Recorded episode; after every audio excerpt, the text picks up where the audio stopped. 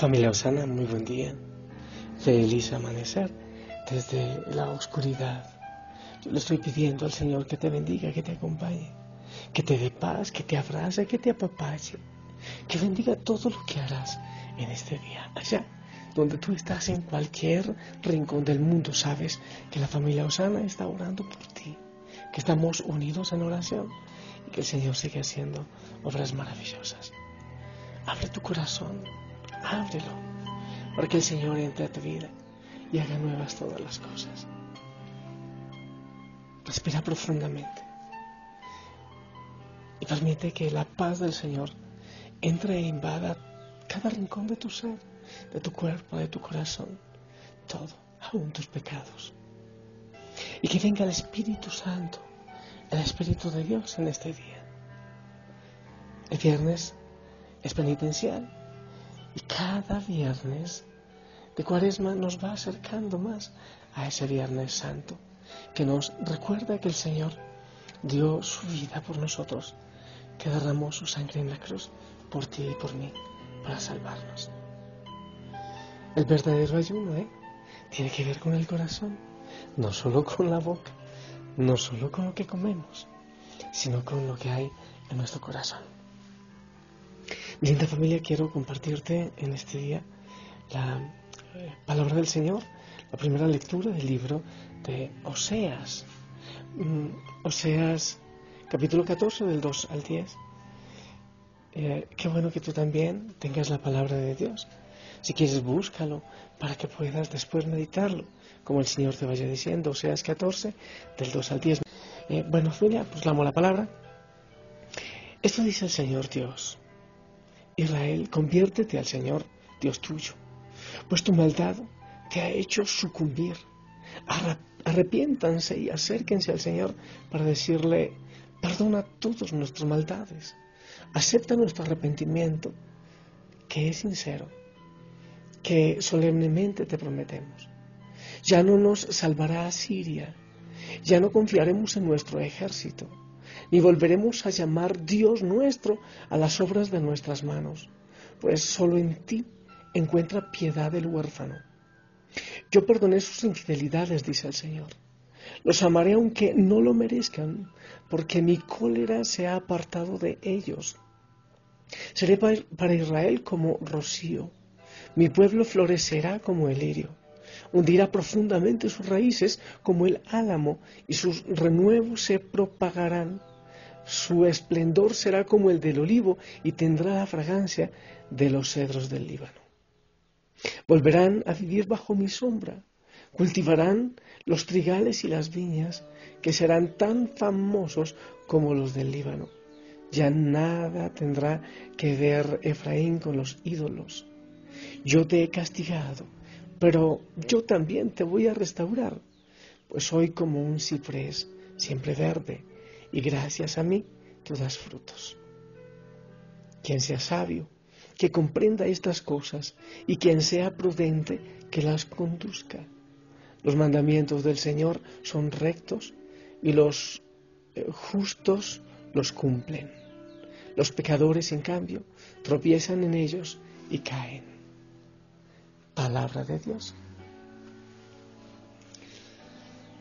Hermoso, ¿sabes? Eh, esta palabra como para cogerla poco a poco e ir poniendo mi nombre ahí y ver la misericordia gigantesca del Señor, pero también mi fragilidad y mi pecado, que debe doblegar su orgullo, sus ídolos, para encontrarle a Él. Y si me dices cómo resumo yo en esta mañana la palabra del Señor, esta palabra que te he proclamado, yo la resumo así. El motivo de la infelicidad del ser humano son los ídolos.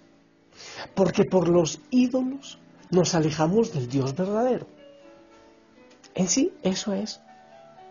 Y entonces el Señor nos pide y nos invita a que nos alejemos de los ídolos. A ver, no es... Aquí viene una aclaración. Creemos que el ídolo es solo la imagen de un santo, la imagen de la Virgen María, como dicen algunos hermanos, idólatras. No, eso no tiene nada que ver. Eso es una, una realidad física, algo que, que nos lleva a una realidad espiritual, eh, y que es yeso y que es madera y nos recuerda sencillamente a una persona o algo así. No, no tiene nada que ver. La verdadera idolatría es quitar a Dios para poner, por ejemplo, el ídolo de las cosas, el ídolo del trabajo, el ídolo del vicio, el ídolo del dinero, o de la fama, o de la belleza. Esa es la verdadera idolatría.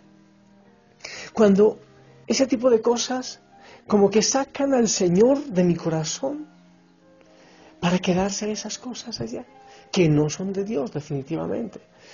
Porque cuando se convierte en idolatría, digámoslo así, el deporte es una cosa muy buena, excelente, y ojalá siempre hiciéramos deporte.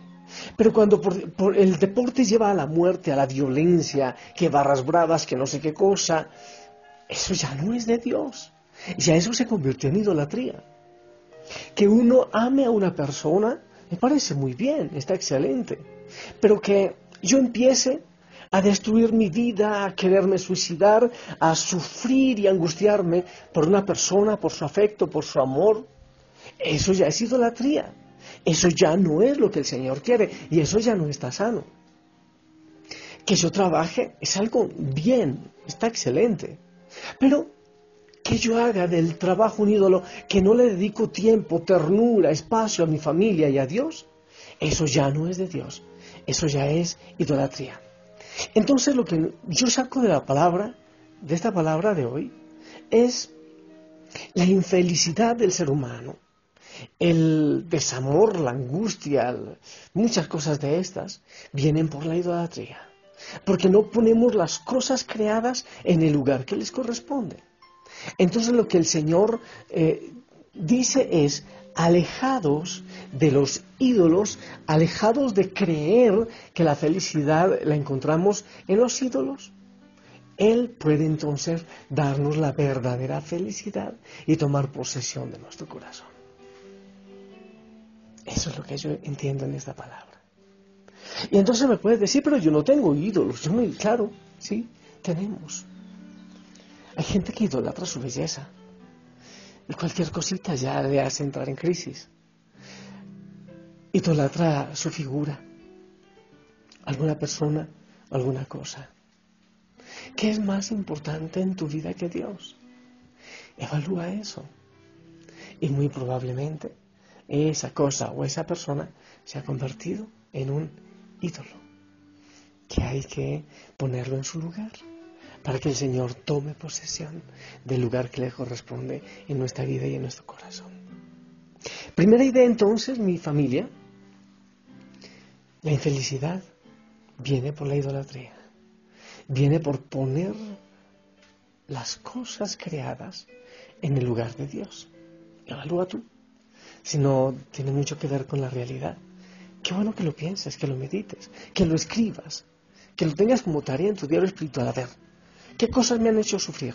¿No será que he puesto a esta cosa o a esta persona en lugar de Dios? Pero la segunda idea, familia, quiere decir que cuando algo no funciona bien en este tipo de cosas que son idolátricas, es un regalo de Dios. Pongamos, cuando un trabajo que me está esclavizando se cae, lo pierdo, entonces es un regalo de Dios porque es una oportunidad de que tú pongas a Dios en su lugar y no te dejes esclavizar una vez más por el trabajo. Cuando algo no funciona bien, por ejemplo una relación pecaminosa y se rompe, ¿qué quiere decir? Que es un regalo de Dios. Porque es la oportunidad que el Señor te está dando para que purifiques tu vida y lo pongas a Él en su lugar. Cuando muchas cosas no funcionan bien, lo que parece un fracaso es la oportunidad que el Señor te está dando de que lo pongas a Él en su lugar. Así que bendito sea Dios, que muchas cosas fracasan, entre comillas, según nuestros proyectos y nuestros planes, porque es la oportunidad de liberarse y darle el trono de nuestro corazón al Señor. Muy probablemente muchos estén o estemos sufriendo por eh, ese tipo de cosas, de relaciones quizás, de apegos, de esclavitudes, que al contrario deberían llenarnos de alegría, porque nos acercan un poquito más al Señor. Señor, ayúdanos a ponerte a ti en el lugar que te corresponde. Solo así podemos ser felices. Cuando confiamos en tantas cosas, cuando ponemos nuestro corazón en tantas cosas y no en ti, tarde que temprano nos chocamos, nos golpeamos, tarde que temprano salimos heridos. Por eso, Señor, ven y toma posesión de nuestra vida y que nuestro corazón sea un trono de alabanza y de adoración para ti. Ven y entra, Señor. Tantas veces hemos llorado, tantas veces pataleamos por estas realidades creadas. Y tú nos invitas siempre a vivir en una plenitud absoluta a tu lado. Pero la tendencia a aferrarnos a los ídolos nos hacen perder la oportunidad de estar felices contigo, Señor. Esos son los verdaderos ídolos. Eso es lo que nos, lo que nos quita la plenitud. Entonces, Señor, que lo que hagamos es preferirte a ti antes que a todas las cosas. Primero tú, que todo lo demás. Preferirte a ti. Preferirte a ti. Eso tiene que ver con el primer mandamiento. Quiere decir que todo pecado es un atentado contra el primer mandamiento. De amarte a ti, Señor, sobre todas las cosas. Ayúdanos a preferirte a ti, amado Jesús. Tú sobre todo, solo tú.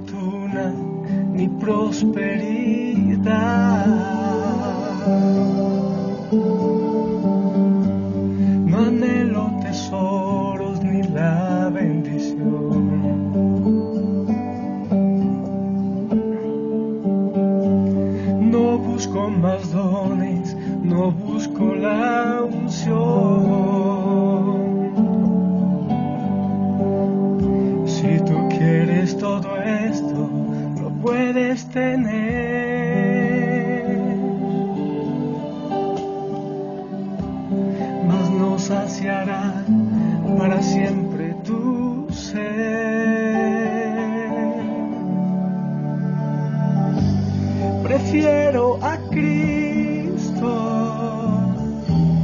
Antes que tener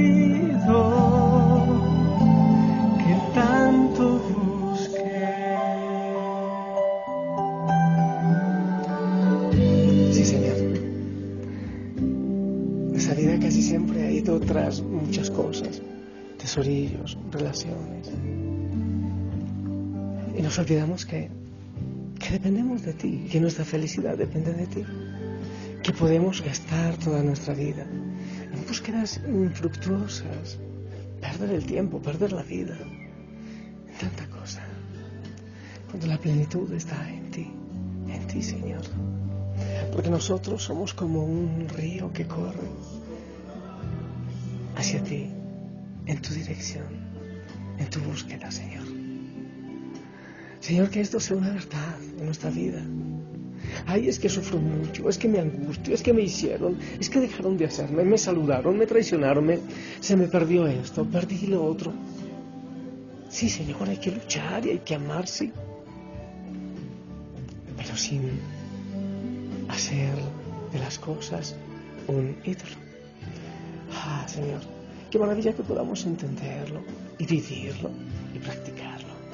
Te pido, Señor, que bendigas a cada hijo, a cada hija de la familia para que esto sea una realidad en ellos.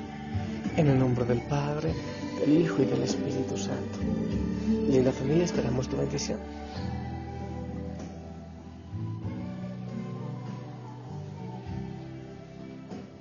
Amén, amén, gracias. Gracias por tus oraciones, por tus bendiciones. Eso me sostiene, eso me anima, claro, a estar cada día aquí también, con mi voz compartiendo lo que el Señor me dice. Sonríe mucho, el Señor te ama, la familia Osana te ama estamos con todos ustedes. Que el Señor les acompañe. Yo les amo en el amor del Señor. Hermoso día.